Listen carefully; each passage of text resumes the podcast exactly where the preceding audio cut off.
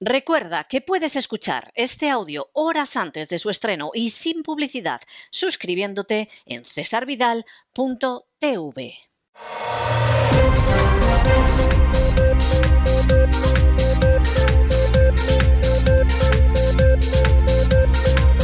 Las noticias del día. Estamos de regreso y estamos de regreso después de ese recuerdo especial, de ese inmemorian que hemos hecho a las víctimas de los atentados del 11M. Casi casi podría titularse como Requiem por España, porque la verdad es que España ya no fue igual después de los atentados del 11M y hay que decir que no solo no fue igual, sino que fue bastante, bastante peor. En aquel momento España estaba en una situación económica próspera, tenía una situación de pleno empleo tan clara que de hecho llegaron 6 millones de inmigrantes a España y encontraron trabajo aparte del que tenían los españoles y en términos internacionales pues España ocupaba el lugar que se puede discutir si se lo merecía o no, pero que era el más elevado desde el siglo XVIII, como mínimo, como mínimo. Bueno, pues todo eso saltó en esos atentados del 11M, el país no se ha vuelto a recuperar Todavía en los años de Zapatero hubo algún foco de resistencia frente al desastre en las filas de la derecha, no de toda la derecha, ni seguramente la mayoría de la derecha, pero sí algunos focos, sobre todo en la derecha sociológica, pero con eso acabó la política miserable, traidora y corrompida de Mariano Rajoy. Y lo que ha venido después ha sido simplemente la trituración absolutamente descarnada y feroz de las clases medias, el empobrecimiento nacional, que empezó con Zapatero, que llegó a su cima con Rajoy y con Montoro y que el actual gobierno pues no ha hecho más que empeorar en términos generales. España se va a convertir en una colonia, en un simple protectorado de la agenda globalista, si es que no lo es ya. Y no tienen ustedes nada más que ver precisamente cuando hay gente que se empeña en negar la agenda globalista y se cree que viven los años 70, que eran los años de su mocedad, no tienen ustedes nada más que ver cómo el pin de la agenda 2030 lo lleva del rey abajo casi todo el mundo. Para no existir no está mal, ¿eh? No está mal para no existir, que dicen algunos cabestros. Esta es la realidad y no tiene vuelta de hoja. Y visto con perspectiva de tiempo, pues da la sensación de que muy posiblemente en aquel 11 de marzo se inició todo un proceso que por supuesto tenía raíces previas, estas cosas no empiezan de la noche a la mañana, pero un proceso que iba a significar la trituración total de España como una nación libre, independiente y soberana. En otras naciones, por ejemplo en Hispanoamérica, eso ha tardado más en llegar, al menos de una manera tan descarada y tan descarnada y tan desnuda, pero es un proceso absolutamente global. Y más vale que la gente se dé cuenta si cree que todavía puede reaccionar algo, porque vamos camino de eso que la Agenda 2030 comienza diciendo en su famosísimo y nunca suficientemente citado vídeo, de que en última instancia eh, no vamos a tener nada. Nos van a quitar todo y se supone que además tenemos que ser felices y que Dios nos ampare si no somos felices. Nosotros queremos recordar a esa gente del 11M, queremos recordar lo que sucedió, queremos analizar, y de hecho lo vamos a hacer además en un espacio este fin de semana del gran reseteo, cómo fue ese 11M, y queremos sobre todo mantener viva la memoria de las víctimas a las que no se ha hecho justicia ni de lejos, ni de lejos. Y además de que no se les ha hecho justicia, se les dio algo de dinerillo a algunas entidades durante los primeros años, pero en fin, en la idea que aquí se acabe olvidando todo, no se ha hecho justicia y de hecho, pues bueno, la idea que a todos les gustaría es que esto se vaya olvidando esto desaparezca a otra cosa mariposa que estamos en vender la nación a otras fuerzas y en convertir el rebaño en que se ha convertido España, desgraciadamente desde hace siglos, pero vamos, en los últimos tiempos parece que de forma descarada, pues convertirlo en un rebaño que se pueda sacrificar sin mayores problemas.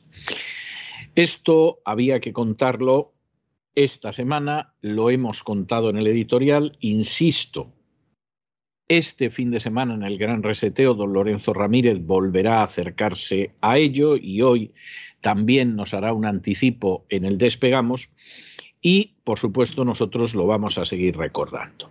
No es lo único que este fin de semana en cesarvidal.tv pueden ustedes ver con aprovechamiento.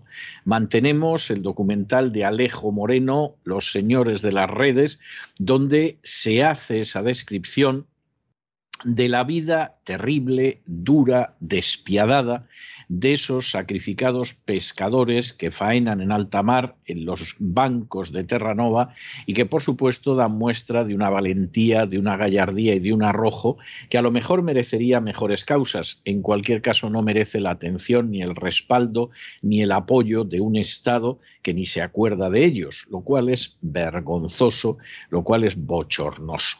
No se pierdan este documental de Alejo Moreno, Los Señores de las Redes. Tuvimos ocasión de tener otro documental anterior de Alejo Moreno, Hechos Probados, sobre algunas de las tropelías que comete la agencia tributaria de manera sistemática y sistémica y merece la pena aquel documental, lo tuvimos durante un mes merece la pena que ahora vean durante este mes los señores de las redes y les anunciamos, ya les daremos más detalles, que vamos a contar con más documentales en cesarvidal.tv sobre cuestiones de enorme actualidad y de enorme interés.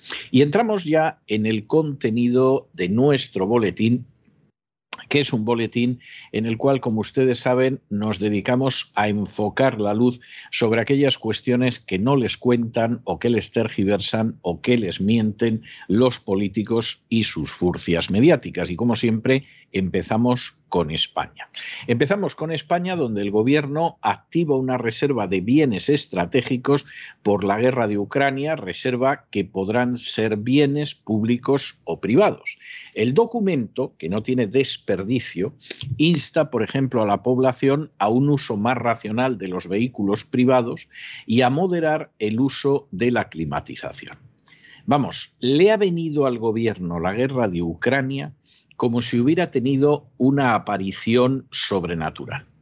Porque todo el desastre que empezó a crear Rajoy de manera masiva, triturando a la clase media gracias a aquel villano absolutamente miserable y vil que se llamaba y se llama Montoro esa destrucción de la clase media y de la economía española, que luego ha venido el actual gobierno socialcomunista y efectivamente ha consumado, por cierto, y para los que van por ahí contando y diciendo que Rajoy arregló las cosas, cuando Rajoy se marchó, sus cifras macroeconómicas no es que fueran peores, eran muchísimo peores y ya eran malas que las cifras macroeconómicas que dejó en su día Felipe González.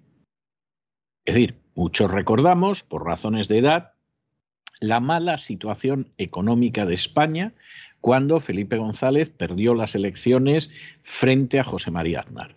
Bueno, pues Felipe González, con dejar ese desastre, su desastre era muchísimo, muchísimo, muchísimo menor que el que dejaron Rajoy, Montoro y Guindos. Y esto hay que decirlo. Porque esta gente luego tiene la osadía canallesca de pretender que arreglaron una situación que solo empeoraron. Llega el gobierno social comunista, no ha arreglado nada, lo ha empeorado, ha continuado las políticas de los gobiernos anteriores. España está quebrada. Esa quiebra se hace inevitable desde el momento en el que el Banco Central Europeo pues ya nos ha advertido de que no va a comprar deuda. No hay nada más que ver la subida de la energía del último año y pico y la inflación que ha sufrido España en el último año y pico para darse cuenta de todo.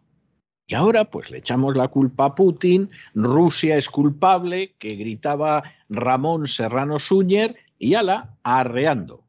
Arreando y todos están contentos. Y eso sí, luego le dicen a la gente en ese estilo absolutamente miserable que tiene Borrell, que bueno, pues que gasten menos, que tiren menos de coche privado, que en fin, la calefacción, etcétera.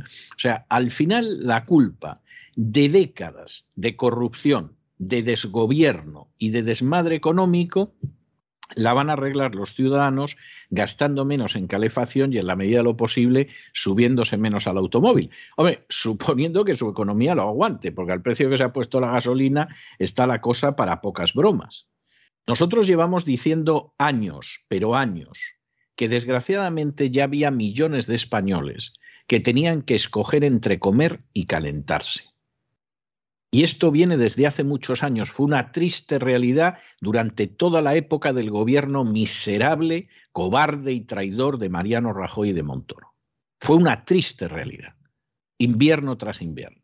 Bueno, pues ahora la cosa peor y te sale Borrell diciendo que, en fin, que así paramos a los rusos y para terminarlo de arreglar ha salido hace poco Ana Patricia Botín en una entrevista diciendo que ella ha bajado la calefacción a 17 grados para ayudar.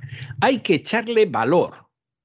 Hace falta desvergüenza, descaro y desfachatez para aparecer en la entrevista y contarte que yo he bajado la calefacción para sumarme solidaria. Mira, si con que tu banco fuera honrado y no se dedicara a realizar las operaciones que realiza y no robara a sus clientes como los roba, que más del 30% del beneficio es lo que les quitáis a los pobres infelices que tienen una cuenta en ese banco, la economía española estaría mejor no tendrías tú que bajar la calefacción, vamos, ni ponerte un brasero. Esto es lo más asqueroso y lo más vomitivo de toda esta historia. No vamos a decir que sea moralmente lo peor, ni que sea lo más grave, pero es lo más asqueroso y lo más vomitivo. Cuando sale gente que no le afecta nada de lo que afecta al común de los mortales, llámese Borrell o Ana Patricia Botín. Cuando sale gente que forman parte de las castas privilegiadas que se benefician del empobrecimiento de las pobres clases medias. Llámese Borrell o Ana Patricia Botín, y encima salen dándote lecciones de moral. Bueno, bueno, esto, esto, esto indica cómo estamos y todavía nos quedan unos minutos de boletín para hablarles de más, pero en fin, ya saben que a todo esto nos vamos a acercar con la ayuda inestimable de María Jesús Alfaya. María Jesús, muy buenas noches. Muy buenas noches, César. Muy buenas noches a los oyentes de la voz. Queremos recordarles que los suscriptores de www.cesarvidal.tv, además de tener acceso a contenidos exclusivos, pueden ver un documental dirigido por Alejo Moreno que se titula Señores de las redes, un trabajo audiovisual que se sumerge en el día a día de los sacrificados pescadores que faenan en los caladeros de Terranova y también tendrán el privilegio de subir a bordo del patrullero de la Armada Arno Mendy, cuya misión es la vigilancia de la pesca de altura en Señores de las Redes durante este mes de marzo. Si no son suscriptores, les animamos a que se hagan para poder disfrutar de este documental y de otros contenidos exclusivos. Y continuamos con la información de nuestro país, España. El gobierno social comunista quiere crear una reserva de bienes estratégicos, lo ha llamado así, sobre todo en el sector energético, bienes que podrán ser tanto públicos como privados. Dice el gobierno que lo hace para hacer frente a las derivadas económicas del conflicto de Ucrania. Así se lo va a trasladar a las comunidades autónomas el presidente Pedro Sánchez en la conferencia que se celebra este domingo en La Palma. Este documento que se ha filtrado a algunos medios dice cosas como estas. En la línea con lo establecido en la Estrategia de Seguridad Nacional, se promoverá la creación de una reserva de bienes considerados estratégicos para preservar los derechos y libertades, el bienestar de los ciudadanos, el suministro de los servicios esenciales y los recursos de primera necesidad de carácter estratégico.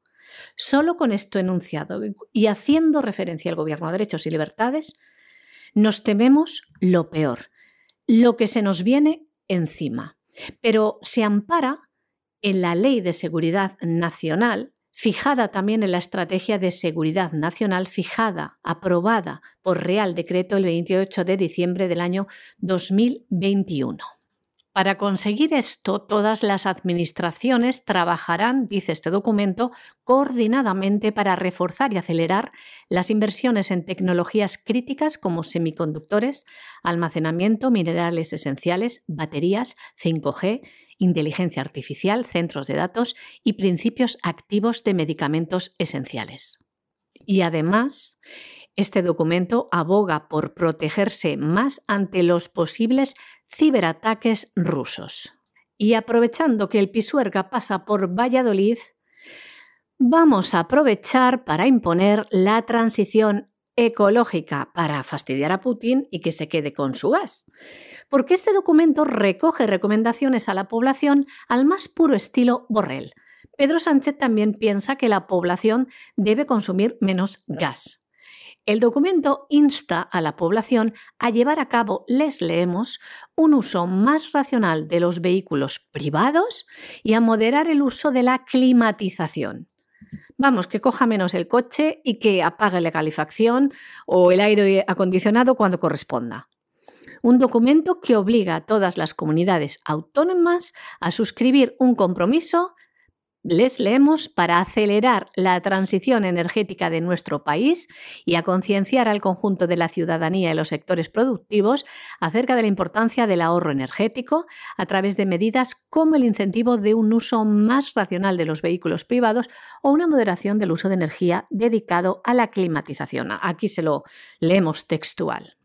También insta a las comunidades autónomas a destinar recursos públicos para las energías renovables. Y vamos a pedir ayuda de los fondos europeos, vinculado al plan de recuperación en particular, dicen en lo que se refiere a las ayudas en materia de autoconsumo, de rehabilitación energética y de movilidad eléctrica. Señores, como si fuera lo más urgente ahora mismo.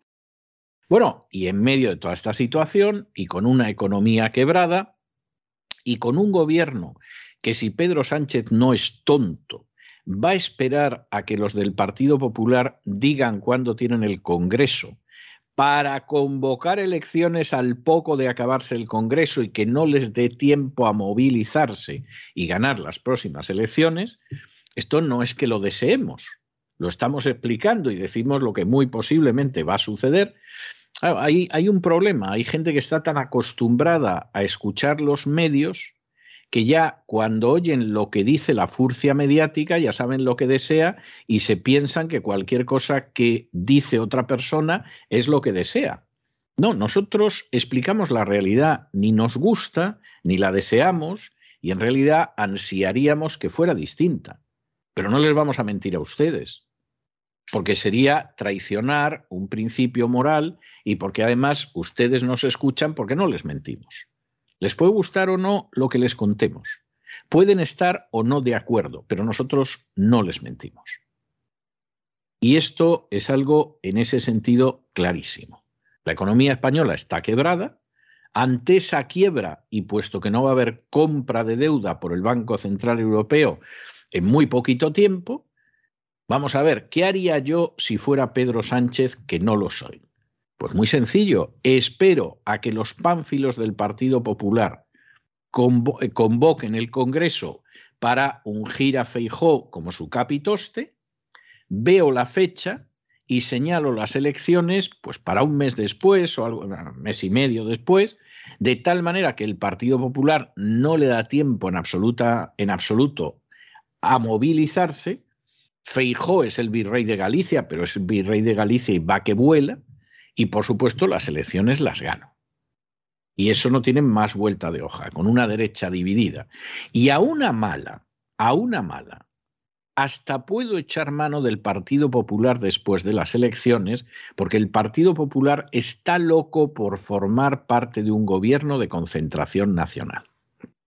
Y ante el desastre que viene, a esa gente la dejo entrar en el gobierno, le doy alguna vicepresidencia y arreando con los faroles. Si ellos, como la gente del Partido Socialista, solo aspira a vivir del presupuesto, y de esto vamos a hablar más en los próximos días y semanas, porque es descarado. Y en medio de todo este panorama, lo único que tiene que hacer el gobierno es aguantar hasta el día en que el Banco Central Europeo deje de comprar la deuda española. Hay que resistir hasta ese día. Y si se resiste hasta ese día, evidentemente el Partido Socialista sigue en el poder.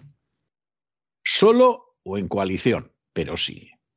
Y precisamente como esa es la meta, porque al gobierno nacional y a la oposición y todo lo demás, los intereses nacionales y los intereses de España le importan un comino. Y no hay nada más que ver cómo están manejando la crisis de Ucrania, que se está manejando no de acuerdo a los intereses de España, sino de acuerdo a los intereses de los globalistas, que es una vergüenza. Es una vergüenza la bajada de pantalones de todos los partidos. Pues en medio de toda esta situación hay que aguantar. ¿Y cómo aguanta el gobierno?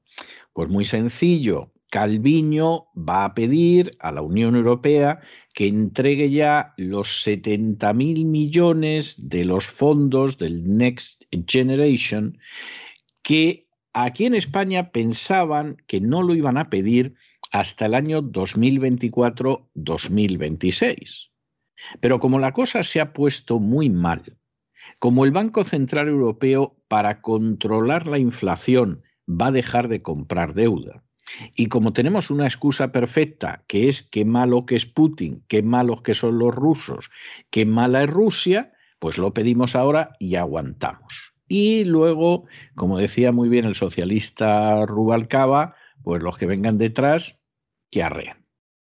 La vicepresidenta primera y ministra de Economía, Nadia Calviño, lleva semanas reuniéndose por separado con los portavoces económicos de los partidos para sondearles.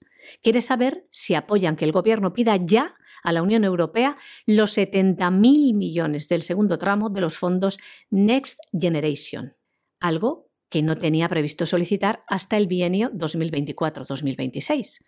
El problema del gobierno es que la estanflación, que es el acrónimo de crecimiento nulo del Producto Interior Bruto e inflación al alza, es hoy una amenaza seria con los combustibles, el gas y la electricidad disparados. ¿Y esto en quién repercute, señores? En ustedes, en los hogares que ven mermado su poder adquisitivo. Y también repercute en las empresas, que tienen que parar o cerrar porque no pueden hacer frente a los elevados costes de producción. Y es que a la economía española ya no le queda margen para gastar más dinero público sin emitir deuda en los mercados. O sin, como pide ahora Calviño, pedir este adelanto de la implementación de este segundo tramo de los fondos Next Generation. Bueno, nos vamos a Hispanoamérica y empezamos con Nicaragua, porque el régimen de Nicaragua hace apenas unas horas ha avisado a España que retira su embajador en España por presiones injerencistas. ¿Esto tiene mucha relevancia? Eh, sí y no. Vamos a ver. ¿Que Nicaragua rompa relaciones diplomáticas con España a España le afecta mucho? Pues no. No, no le afecta mucho porque tampoco mantenemos una relación tan estrecha con Nicaragua. Afectarle no le afecta mucho. Los pobres españoles que estén en Nicaragua, evidentemente es una situación complicada, pero afectarle no mucho. ¿Esto perjudica mucho a Nicaragua? No, porque si perjudicara a Nicaragua no habían roto relaciones diplomáticas con España. Pero esto y aquí está la cuestión grave, y es grave no para Nicaragua, sino para España, deja de manifiesto hasta qué punto le puedes dar un escupitajo a España y efectivamente ni reacciona ni se mueve y lo único que parece es un perro muerto tirado en una cuneta al lado del camino. Así de claro. ¿Qué injerencias habrá tenido en un momento determinado el gobierno español sobre Nicaragua? Vaya usted a saber. Vaya usted a saber, no lo sabemos. Tampoco es que España tenga mucha capacidad de injerencia ni en Nicaragua ni en ningún sitio. A lo mejor la historia que ha habido, pues es que alguien le ha dicho, oiga, ¿por qué no les dice usted a los nicaragüenses que condenen a Rusia algo así? Ustedes que hablan también español. Los americanos no nos atrevemos a decírselo porque, porque históricamente hemos tenido unas relaciones muy tensas, hemos invadido varias veces Nicaragua y no se nos ve bien. Es más, el gran héroe nacional nicaragüense es eh, César Augusto Sandino, que precisamente les atizó a los americanos todo lo que quiso con la guerra de guerrillas en Nicaragua, hasta tal punto que al final los marines de Estados Unidos tuvieron que reembarcar porque no pudieron acabar con Sandino. Hubo que matarlo vilmente en una, cita en Managua porque no pudieron acabar con él. Es un caso excepcional.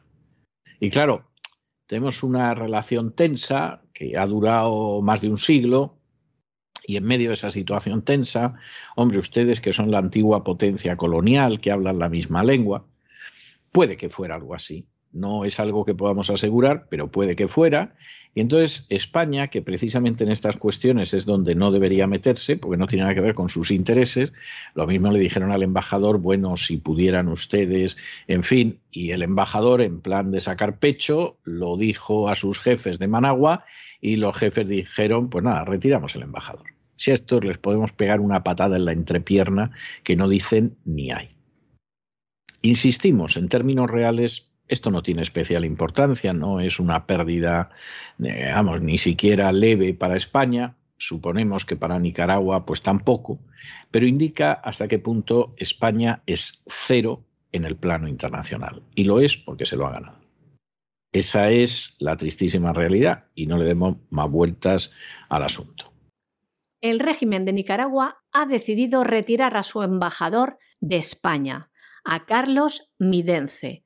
El Ministerio de Relaciones Exteriores, en un comunicado, decía lo siguiente. El Gobierno de Reconciliación y Unidad Nacional de la República de Nicaragua, a través de su Ministerio de Relaciones Exteriores, comunica a esa Cancillería del Reino de España su decisión de retirar de funciones al embajador Carlos Midence. Esta decisión responde a las continuas presiones y amenazas injerencistas sobre nuestro embajador que hacen imposible el ejercicio de la labor diplomática. Claro, eh, hay potencias que no son potencias, como es el caso de España, y hay, por el contrario, otras potencias que siguen siendo grandísimas potencias. La primera de ellas, Estados Unidos. Es verdad que Estados Unidos padece desde hace muchas décadas un problema que es el propio de los imperios, que es la, eh, extensión exagerada la sobreextensión que hace que el imperio se debilite, aunque solo sea por aquello que decía el refrán castellano de que el que mucho abarca poco aprieta. Y efectivamente eso lo hemos visto recientemente en Afganistán, lo estamos viendo en Ucrania, etcétera, etcétera. Pero sigue teniendo un poder inmenso y sigue siendo la potencia mundial primera y por lo tanto pues se puede dedicar a distintas cuestiones. la última vez en que efectivamente Estados Unidos está haciendo esto es en Colombia que finalmente Biden ha decidido considerarla aliado no OTAN. Esto de no OTAN tiene su gracia, porque el hecho de ser un aliado no OTAN significa que si en un momento determinado a Colombia le viniera una desgracia encima, Estados Unidos no está obligado a salir en su defensa. Podría enviar armas que le va a cobrar, podría enviar asesores, mercenarios, en fin, cosas de este tipo, pero tanto como movilizarse, no. Y en este sentido es bastante, bastante significativo porque esa consideración de Colombia como aliado no OTAN la presentó esta semana una dupla de senadores del Partido Demócrata que son Bob Menéndez, que últimamente está el hombre que no para, vamos. No voy a decir que el día menos pensado invade Polonia, porque Polonia sí que es un aliado OTAN, pero bueno, está últimamente que, desde luego la cercanía de las elecciones se nota mucho y tal y como van las cosas eh, con el presidente Biden, pues hombre, tiene que hacerse querer porque, porque si no lo tiene complicado. Y entonces, eh, tanto Bob Menéndez como Tim Kay presentaron un proyecto de ley para que Colombia se convierta en aliado no OTAN. Pero aliado importante, que, hombre, no quiere decir que salgamos a defenderlo si lo invaden, pero, pero vamos a intervenir lo suficiente para que el complejo industrial militar saque su beneficio. Esto a alguno le parecerá que es una maravilla, porque dirá, oh, pues estupendo, porque así a Colombia no la va a invadir Venezuela. Primero, Venezuela no tiene maldita la gana de invadir Colombia y más cuando está arrojando a millones de venezolanos a territorio colombiano. Le interesa que Colombia siga ahí, mantener unas relaciones lo más pacíficas posibles e ir lanzando como si fuera un vertedero Colombia, pues todos los centenares de miles de, de venezolanos que quiera. Esa es la primera. Segundo, aunque no existiera ese problema migratorio que existe y es muy grave, Venezuela no tiene ningún interés en agredir a Colombia porque Colombia tiene un ejército que efectivamente podría golpear muy fuerte a Venezuela y desestabilizar el actual régimen, hasta tal punto que durante años la insistencia ha sido en que el problema de la dictadura venezolana tenía que solucionarlo una intervención militar y que esa intervención militar forzosamente tenía que venir de Colombia intervención que gracias a Dios no se ha producido para bien de Colombia y de Venezuela. Y entonces, aquí en última instancia, lo que hay simplemente es el hecho de que Colombia, desde hace mucho tiempo, se puso de rodillas con distintos presidentes frente a la agenda globalista. Duque no es una excepción, o sea, no lo es. Es un hombre que se ha entrevistado con Soros en multitud de ocasiones, que mucho derecha o centro derecha, pero sigue totalmente los criterios de la agenda globalista, y esto pues termina de integrar de manera militar en la agenda globalista a Colombia. Por supuesto, Duque está muy contento porque lo hayan designado aliado principal, no OTAN, y el plan sigue pues de acuerdo a lo que se pensaba que iba a seguir. Y claro, pues esta, es la situación que hay ahora. El presidente de los Estados Unidos, Joe Biden, ha transmitido a Iván Duque su intención de convertir a Colombia en el aliado principal no OTAN, un estatus especial que conlleva privilegios económicos y militares. Joe Biden se lo comunicaba así. Eso es exactamente lo que son ustedes, un gran, gran aliado no OTAN. Esto es un reconocimiento de la relación única y cercana entre nuestros países. La relación entre Estados Unidos y Colombia es la base para la seguridad y la prosperidad y va a seguir creciendo con más importancia. Algo que ha sido celebrado por el presidente colombiano Iván Duque. Fueron los senadores demócratas Bob Menéndez y Tim Kaine quienes presentaron este miércoles un proyecto de ley para designar a Colombia como aliado principal no OTAN. Hasta ahora Estados Unidos contaba con 17 países considerados aliados principales no OTAN, entre los que figuran Brasil y Argentina. Nos vamos a internacional y nos vamos a internacional donde, como nosotros preveíamos hace unas horas, efectivamente el hecho de que Victoria Nolan reconociera a preguntas de Marco Rubio que Estados Unidos tiene laboratorios con armamento biológico en Ucrania, lo cual es una violación descarada del tratado contra las armas bioquímicas y toxinas y por lo tanto es algo que deja muy mal a los Estados Unidos que deja muy mal a Ucrania, no a los pobres ucranianos en general, ¿no? sino a los sucesivos presidentes que han tolerado esto y que por supuesto hace que el conflicto se vea de una manera distinta, porque es que por muchísimo menos que esto, Estados Unidos y sus aliados invadieron Irak y nadie formuló contra ellos sanciones ni cosas por el estilo, ni en Facebook decidieron que se podía incitar al odio contra los americanos porque habían invadido Irak, porque supuestamente tenía armas de destrucción masiva que luego no existían, etcétera, etcétera. Bueno, pues esto diplomáticamente implica un cambio considerable. Implica un cambio considerable porque luego además las distintas instancias americanas no han estado finas. Es decir, han tenido que salir a responder, les han preguntado y en vez de tener un discurso, aunque fuera mentira, pero todos decís lo mismo y puede dar la sensación de que la señora Nolan, como todos sabemos que es muy mala y muy fea, pero es tonta perdida, pues eh, no ha estado fina, que el primero que puso cara de sorpresa fue Marco Rubio, pues claro, lo que sucede es que en estos momentos, pues bueno, salimos todos, contamos una versión oficial, bueno, por lo menos no quedamos tan tocados. Pero claro, es que a las pocas horas sale uno diciendo que no había laboratorios mm, bioquímicos en Ucrania.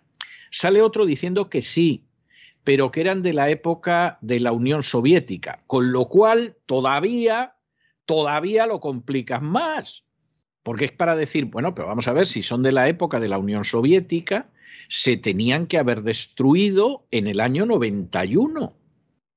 Y no solamente Ucrania no los ha destruido de acuerdo a la ley internacional, sino que nos ha engañado durante décadas y además Estados Unidos ha contribuido a cubrir ese engaño. Pero vamos a ver, ¿a qué funcionario se le ha ocurrido esta excusa? Que la cosa todavía es peor. Y claro, en medio de esta situación y de pronto te aparece el portavoz del Ministerio de Asuntos Exteriores de China dándote la enumeración de los laboratorios de este tipo de armas que tiene Estados Unidos, no solo en Ucrania, sino en el resto del mundo, pues quedas en una situación muy desairada, muy desairada, porque esto bordea el crimen de guerra. Desde luego, lo que no bordea, sino que es clarísimo, es una violación del derecho internacional, porque Estados Unidos ha firmado y ha ratificado un tratado en el cual ni la fabricación, ni la experimentación, ni el almacenamiento, ni el uso de este tipo de armas se tolera. Es verdad, es verdad que todos sabemos que efectivamente Estados Unidos este tipo de armas lo tiene. Es verdad que ya muchos, por ejemplo los que vean el gran reseteo en cesarvidal.tv, saben que determinado tipo de armas de, de, estas características Obama firmó una orden para que no se probaran en suelo americano, pero se podían probar en otros países. Y es verdad que entre ellas estaba precisamente el virus del coronavirus. Todo esto está más que documentado y demostrado de forma irrefutable. Pero bueno, es que Ucrania parece ser que es la alcantarilla de los laboratorios.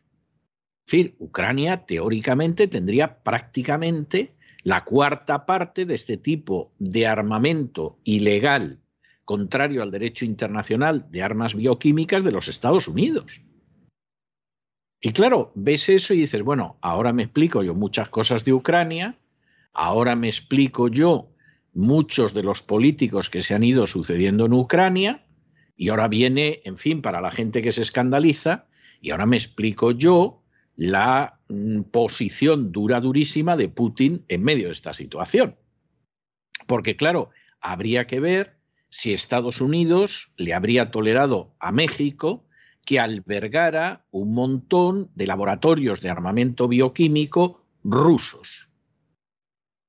Vamos, ¿para qué vamos a hablar más? Si es que son preguntas retóricas que se responden por sí mismas.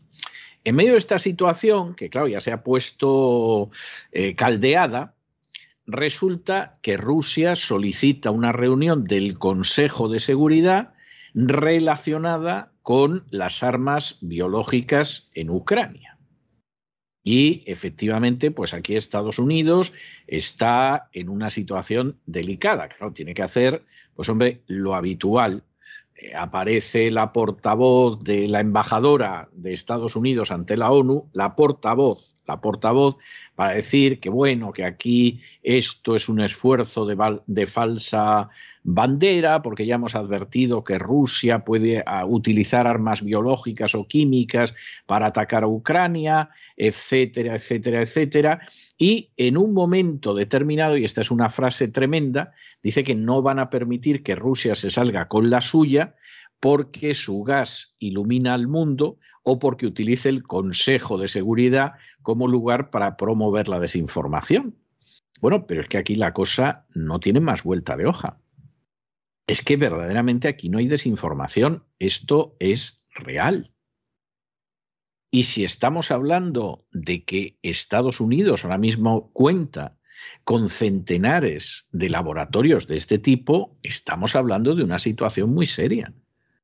Es decir, es necesario saber dónde tiene estos laboratorios Estados Unidos. Aparte de Ucrania, que parece que ahí tiene una cantidad, pero, pero considerable. Según la cifra que se da de laboratorios de Estados Unidos en el mundo, pues podría ser una décima parte, que vamos, no está mal para concentrarla solo en un país. Según otras estimaciones, podría ser un porcentaje mayor. Pero esto es muy grave. Por ejemplo, en España hay este tipo de laboratorios y están controlados.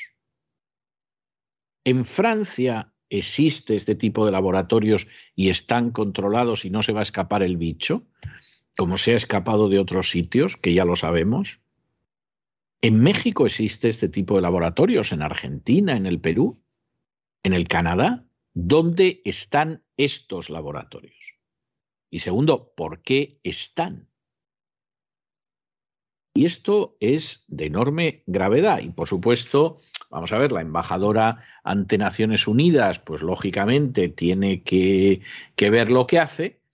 Pero claro, de pronto tienes una situación en la cual te dicen, oiga, que ustedes estaban armando con armamento bioquímico a los ucranianos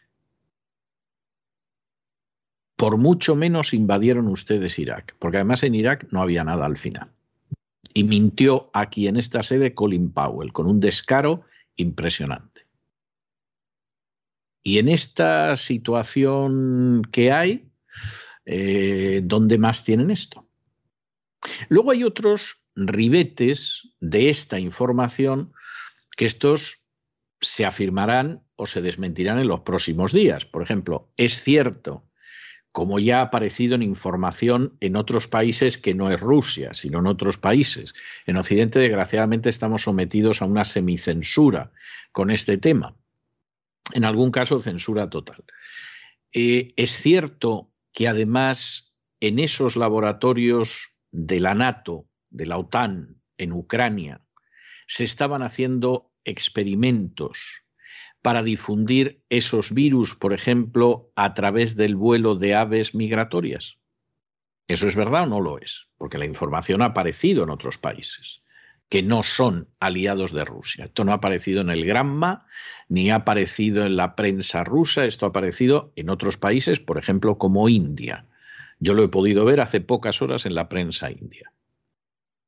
Es cierto, como se está diciendo, que incluso se han hecho estudios genéticos para que el virus sea especialmente letal en gente que pertenece, por ejemplo, a la raza a la que pertenecen los rusos. Es decir, que de alguna manera el virus, pues hombre, a lo mejor, a lo mejor, a un ario no le hace daño. Pero a esta gente que está eh, en el este, tirando hacia Rusia, bueno, puede ser letal. ¿Esto es verdad o no? Es cierto. Y es otra de las informaciones que está saliendo, pero es una vieja información que venía de lejos. Cuestión aparte es que las furcias mediáticas lo hayan ocultado.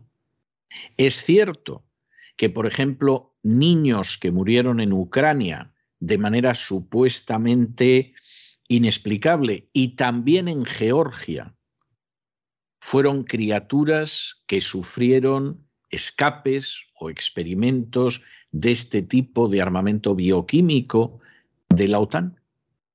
Porque estas cuestiones se tienen que aclarar.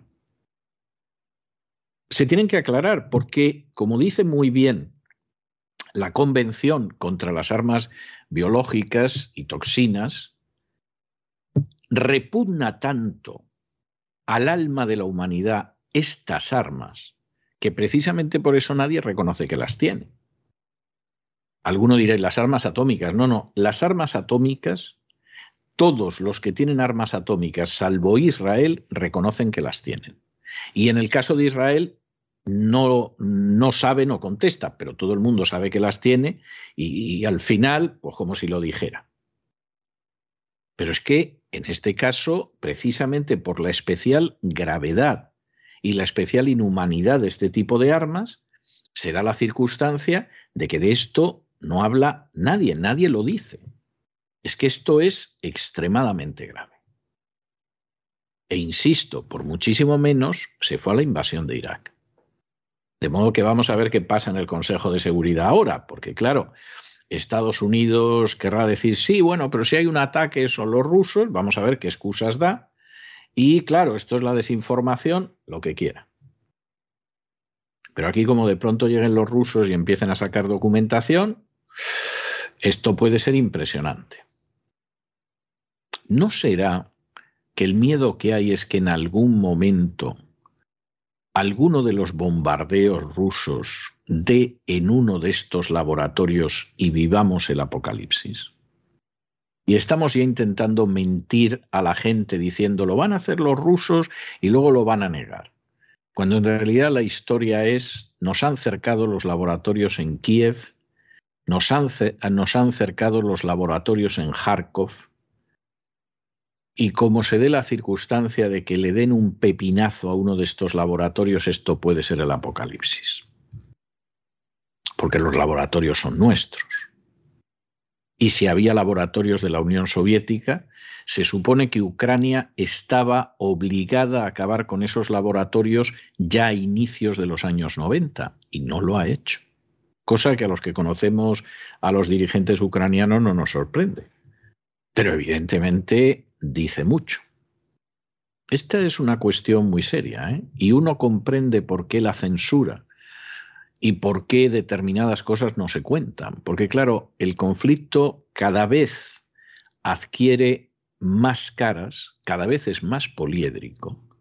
Y mantener esa división entre buenos y malos, etcétera, que también le viene a los que quieren ocultar las consecuencias desastrosas de su gestión económica, pues a cada hora que pasa va a ser más difícil de mantener.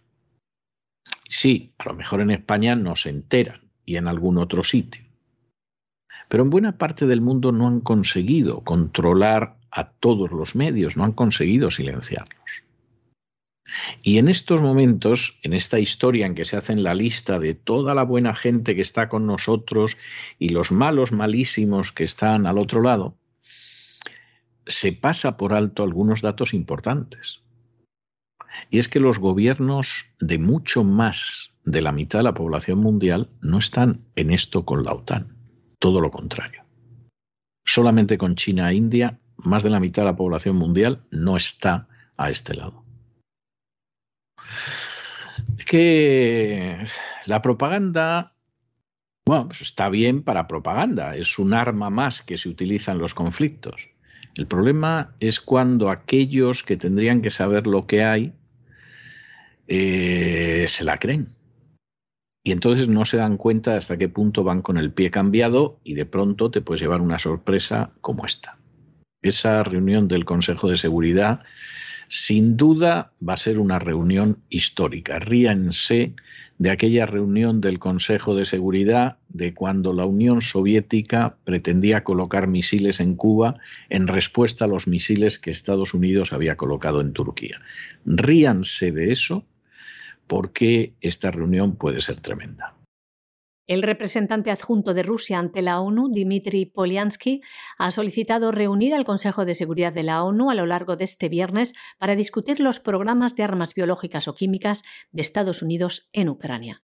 Olivia Dalton, que es la portavoz de la embajadora de Estados Unidos ante la ONU, Linda Thomas Greenfield, ha dicho que la medida era exactamente el tipo de esfuerzo de falsa bandera que hemos advertido de Rusia para iniciar y justificar un ataque con armas biológicas o químicas.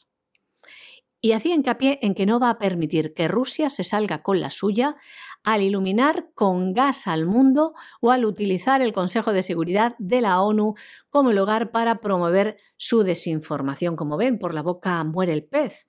¿Cómo inciden en el tema del gas? Según Moscú, hay que decir que desde el Pentágono, desde los Estados Unidos, se han destinado más de 200 millones de dólares al desarrollo de una red de más de 30 laboratorios biológicos al servicio del Departamento de Defensa estadounidense en Ucrania. Además, afirma Moscú que Estados Unidos tiene bajo su control en 30 países del mundo 336 laboratorios biológicos. A ver qué explicación da de esto los Estados Unidos.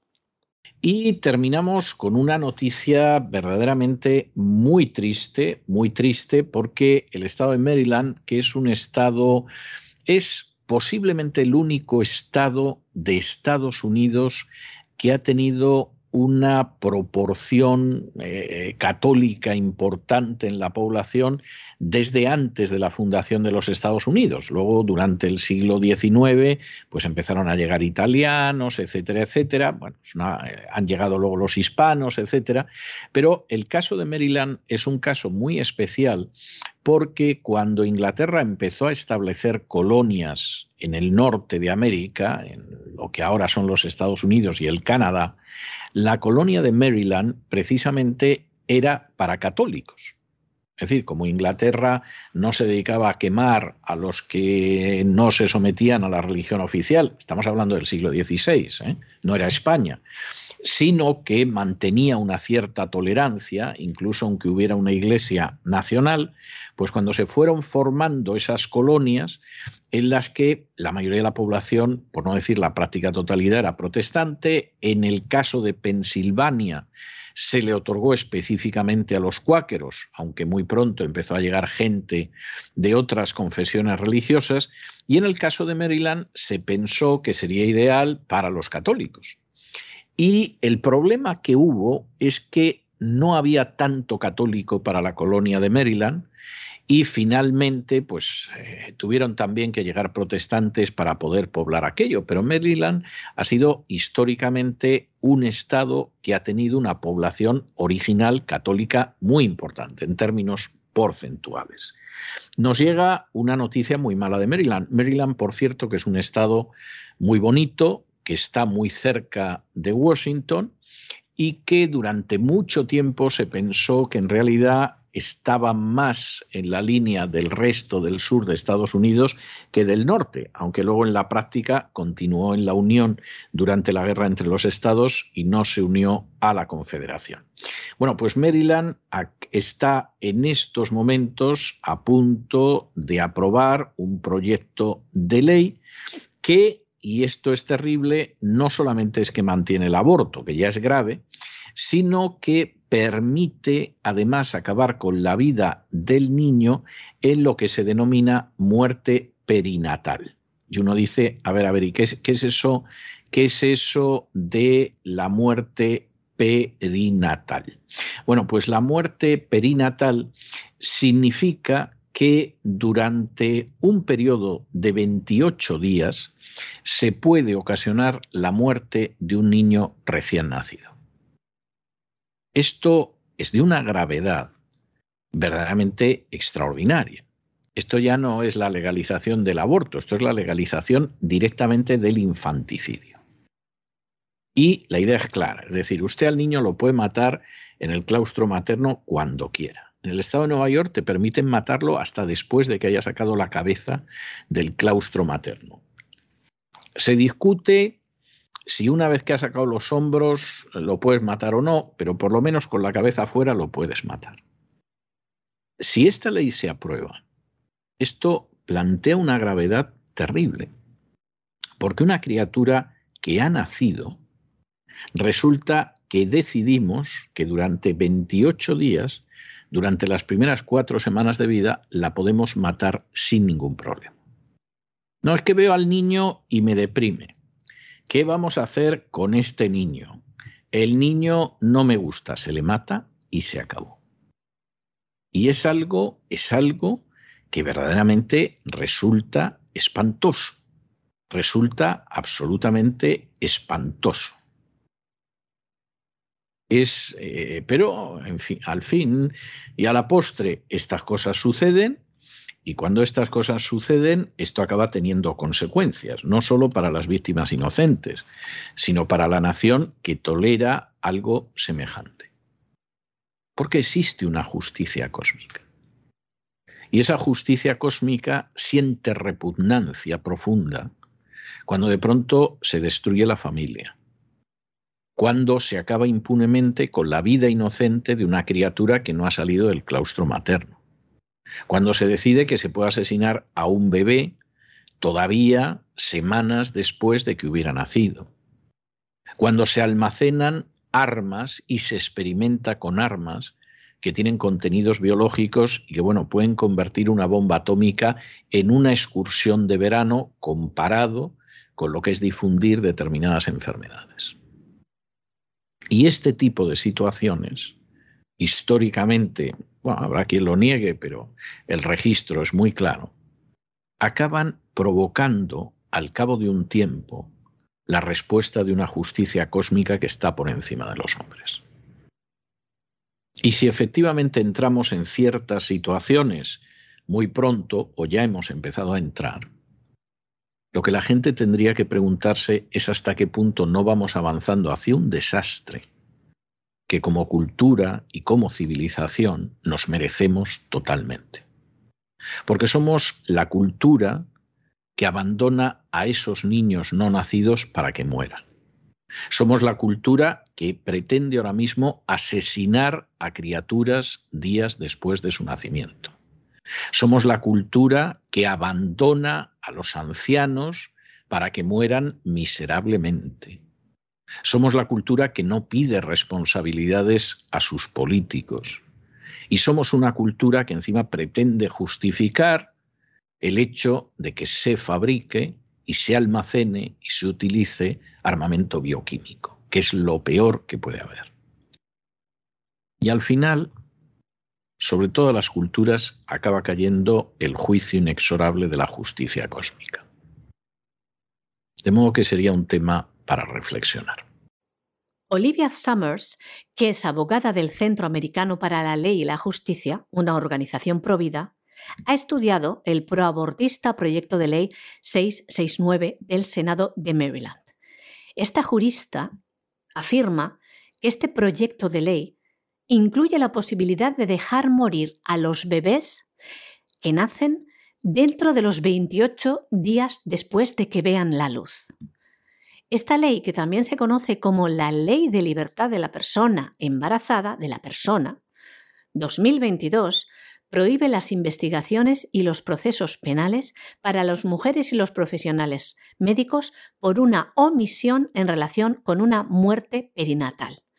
La muerte perinatal se define como el periodo que comprende desde la semana 22 de gestación, es decir, 154 días, hasta el término de las primeras cuatro semanas de vida neonatal, es decir, a los 28 días del nacimiento del bebé.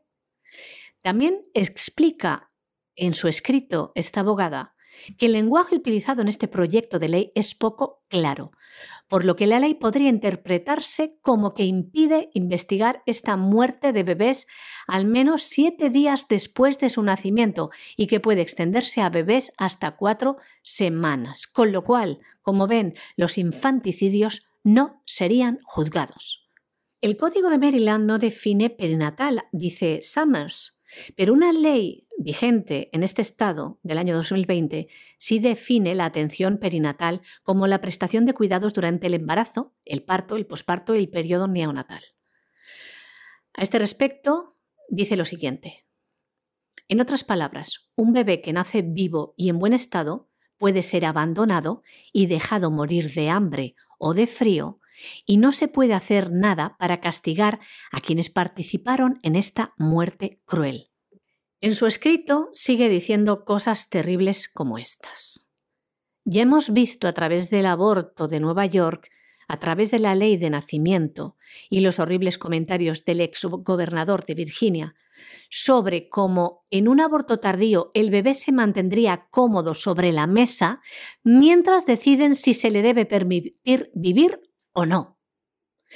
Y añade, la industria del aborto continúa ampliando los límites de hasta dónde puede llegar para matar bebés.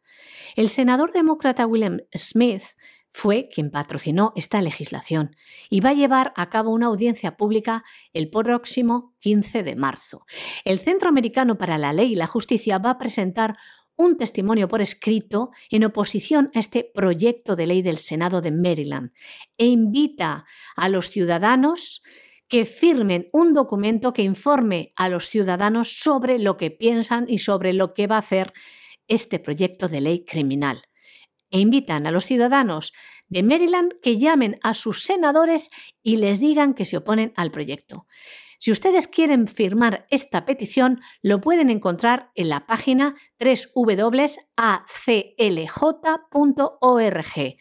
Repetimos, www.ac de Córdoba, L de León y J de. Desde esta organización también informan lo último. Gracias al trabajo de defensa legal y del apoyo también de la Asociación de Vida Maryland Right to Life, el senador Smith está eliminando el lenguaje perinatal de esta ley y va a posponer la revisión de la misma. Sin embargo, no todos son buenas noticias, la Cámara de Representantes de Maryland está impulsando un proyecto de ley idéntico a esta ley criminal.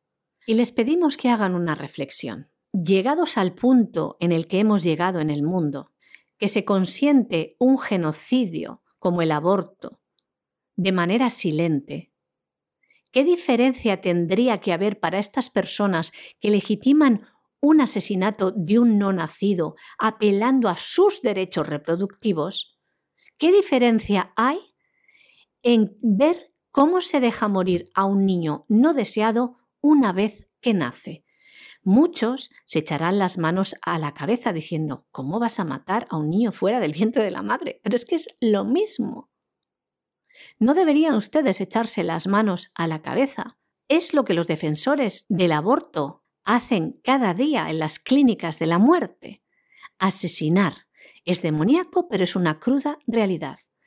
Muchos soñamos con ver ese día en el que el mundo despierte y se dé cuenta de que se está cometiendo, permitiendo y fomentando un genocidio de los que no tienen voz, de los más débiles como son los seres humanos con derechos que no han nacido.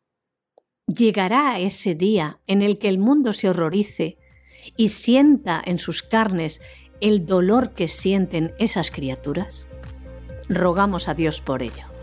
Y hasta aquí hemos llegado nosotros con nuestro boletín de hoy. María Jesús, muchas gracias, muy buenas noches. Procura descansar este fin de semana, que como el resto del equipo tú trabajas demasiado. Muy buenas noches, César. Muy buen fin de semana también para ti y nuestros queridos oyentes. Y ya lo saben, no se nos vayan, no se nos vayan porque todavía nos queda programa. Va a venir inmediatamente don Lorenzo Ramírez y nos va a contar de qué tratará el gran reseteo este fin de semana. Ya se lo adelanto yo, de los atentados del 11M. Y después tendremos una entrevista muy especial y además una entrevista que les afecta, pero vamos, en lo más directo. No se vayan, que regresamos enseguida.